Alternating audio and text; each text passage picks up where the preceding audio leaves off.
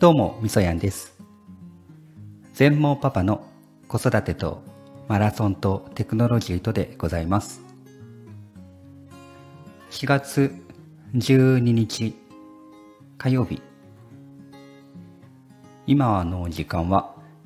21時頃になったところです。毎日過ごしやすくなりましたね。この時期が一番過ごしやすいような気がしますけれども、ただ私の場合は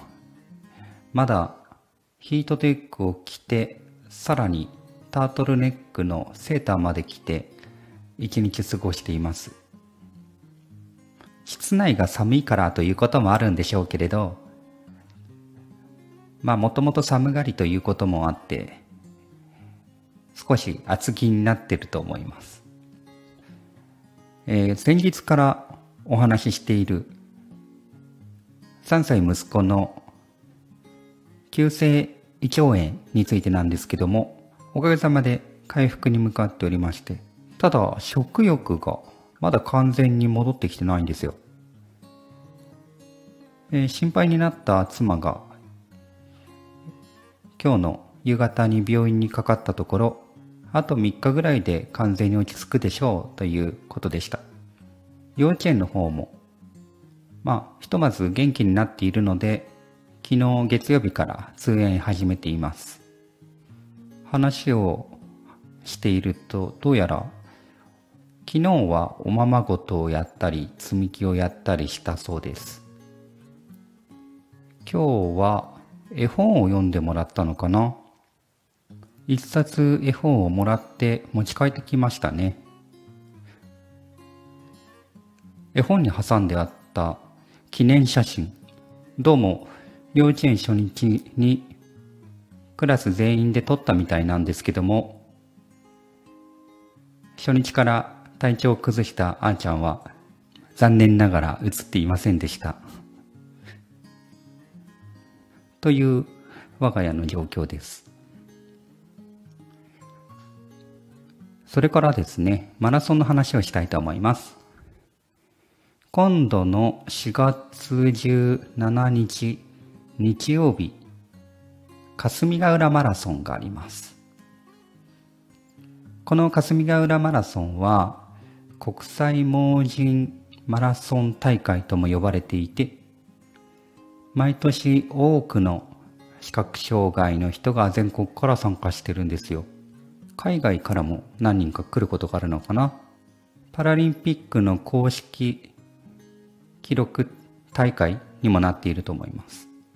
パラリンピックに出るような選手もアスリート枠で参加しているはずです。毎年私は出るようにはしてたというかコロナになってからずっとカルスミガ浦マラソンは大会延期中止になっていて行われていないんですけれどもそれまでは2回ぐらいかな2回か3回ぐらいは出てるんですけどそのうちの1回は何かの理由で出れなかったのを覚えてます。うん。それからもう1回分は途中棄権、フルマラソンを途中棄権するという、途中で転んでしまってから途中棄権しましたという経験があって、完走したのは1回だけかなという記憶があります。うん。霞ヶ浦、この時期の4月半ばの霞ヶ浦大会って、あんまり時期的に良くないんですよね。っていうのも季節がだいぶ暖かくなってきていて20度ちょっと超えぐらいの気温で走るっていうのもあるしあとこう3月から4月中って忙しい時期でね仕事とかもろもろ年度終わりの報告書を書くとか年度始めのまあもろもろの手続きをやったりみたいなだから練習があまりできない時期でもあってですねいつも霞ヶ浦マラソンって憂鬱な気分で参加してたんですよね。実は今回も練習不足です。というのは、私は全盲なんですけど、全く目が見えない場合には、伴走者という目の見える人が一緒に走ってペアを組んで、絆と呼ばれますが、こう二人の手と手に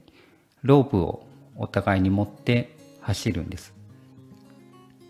この伴走者、いつも走ってくれてる伴走者が、今回肉離れを起こしてしまって、伴走できなくなったんですよ。それで、えー、走ることが、伴走者と走ることができず、え、やむを得ず、やむを得ずなのかな？妻と走ることになりました。まあもともと距離は10マイルといって、約16キロを走るので、妻にも頼めたわけですけども、今回はね、もう1ヶ月ぐらいはまともに走れていないので、もともとタイムも期待できないし、もろもろ、えー、そうですね。なんで、あのー、今回は、どちらかというと、走ること自体を楽しんで、ゆっくり、ゆっくりしたいなと思っております。そういうわけで、なぜか今週になってからですね、もう普段の健運動不足を少しでも解消しようと思って、仕事から帰ってきたら20分でもフィットネスバイクに乗ろうと思ってやってるところです。今までは筋トレはまあまあちょくちょくやってたんですけども、それ以外の時間がね、まあ取れないっていう言い訳なのかもしれないですけど、最近朝も、いつも朝起きて練習するんですけど、朝もなかなか起きれなくなっていて、えー、運動不足がたたってるんですけど、今週はどちらかというと、朝起きれなかったら夜、夕方やるしかないなって。帰ったらまず、少しだけ、もう20分でも30分でもやって、食事をしてと、あお風呂に入ってというように生活しています。というわけで、ではまた。